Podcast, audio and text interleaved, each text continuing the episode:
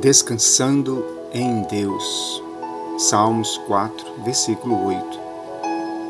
Em paz eu me deito e logo adormeço, porque só tu, ó Senhor, me fazes viver seguro e sem medo.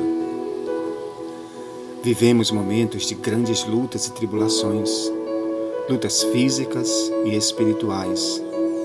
Há muitas lágrimas sendo derramadas por causa de um filho que saiu de casa por uma enfermidade física e emocional que insiste em nos tirar a alegria do dom maravilhoso da vida, por uma porta que se fechou, por um casamento desfeito, pela ingratidão de alguém que amamos, pelo luto de um parente ou familiar que descansou nos braços do Senhor.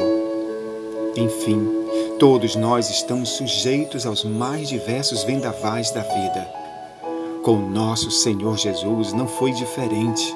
Contudo, diante de todas estas lutas e aflições, ele nunca, nunca desanimou. Ele jamais baixou a sua cabeça, dando-se por derrotado. Pelo contrário, ele foi obediente, humilde até a morte morte de cruz, porque sabia que o Pai estava com ele, cuidando de tudo. Quando muitos dos seus discípulos o abandonaram, reclamando do discurso duro e difícil de compreender, ele olhou para os doze e disse: E vocês querem ir e me abandonar também? Ele, nos seus momentos de grande dor e aflição, ainda encontrou forças para orar por nós no jardim do Getsemane e pedir ao Pai que nos guardasse das ações do maligno. O nosso Jesus é o Deus Emanuel que veio a este mundo nos trazer uma palavra de esperança, de ânimo e fé. Eu disse estas coisas para que em mim mesmo vocês tenham paz. Neste mundo vocês terão aflições, mas tem de bom ânimo. Eu venci o mundo. Ele venceu o mundo e suas lutas usando apenas a sua natureza humana Jesus é a prova de que também nós podemos vencer nossas próprias lutas. Paulo, na sua carta aos Romanos, nos diz que ele se gloriava nas lutas e tribulações, porque elas produzem perseverança, um caráter aprovado e uma confiança inabalável que jamais nos decepciona. Levantemo-nos em meio às tempestades da vida e com a nossa boca declaremos, como fez Paulo: em todas estas coisas somos mais do que vencedores por meio daquele que nos amou.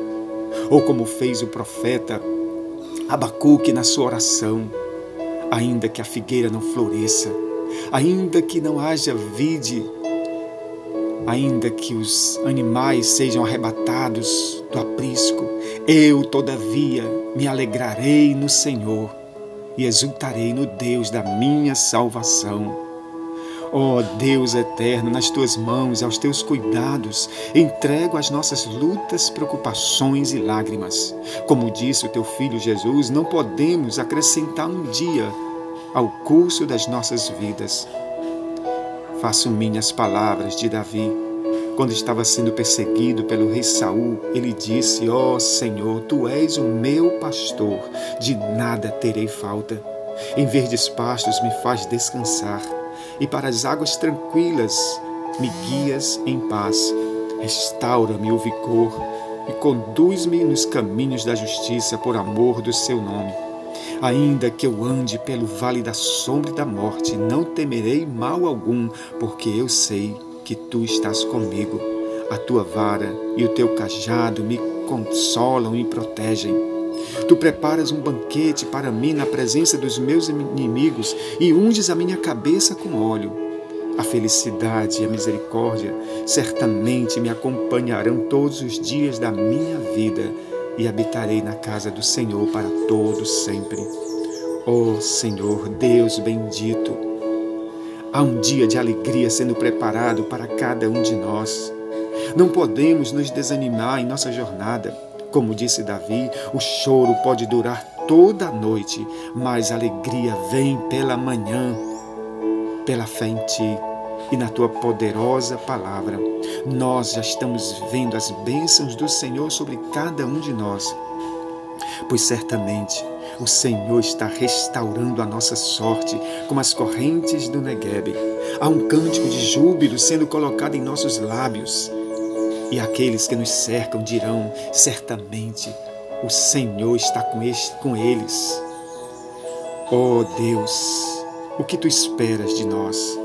É que nós não deixemos de semear, mesmo em meio às lágrimas, pois na tua palavra tu nos garante dizendo: quem sai andando e chorando enquanto semeia, voltará jubilando, trazendo seus feixes. Há bênçãos nos aguardando, prontas para serem colocadas em nossas mãos. Ao vencedor darei todas estas bênçãos. Que a tua graça maravilhosa, Jesus, que o teu grande amor de Deus e de Pai e que as consolações do Espírito Santo permaneça sobre todos nós, não só hoje, mas para todos sempre. Amém.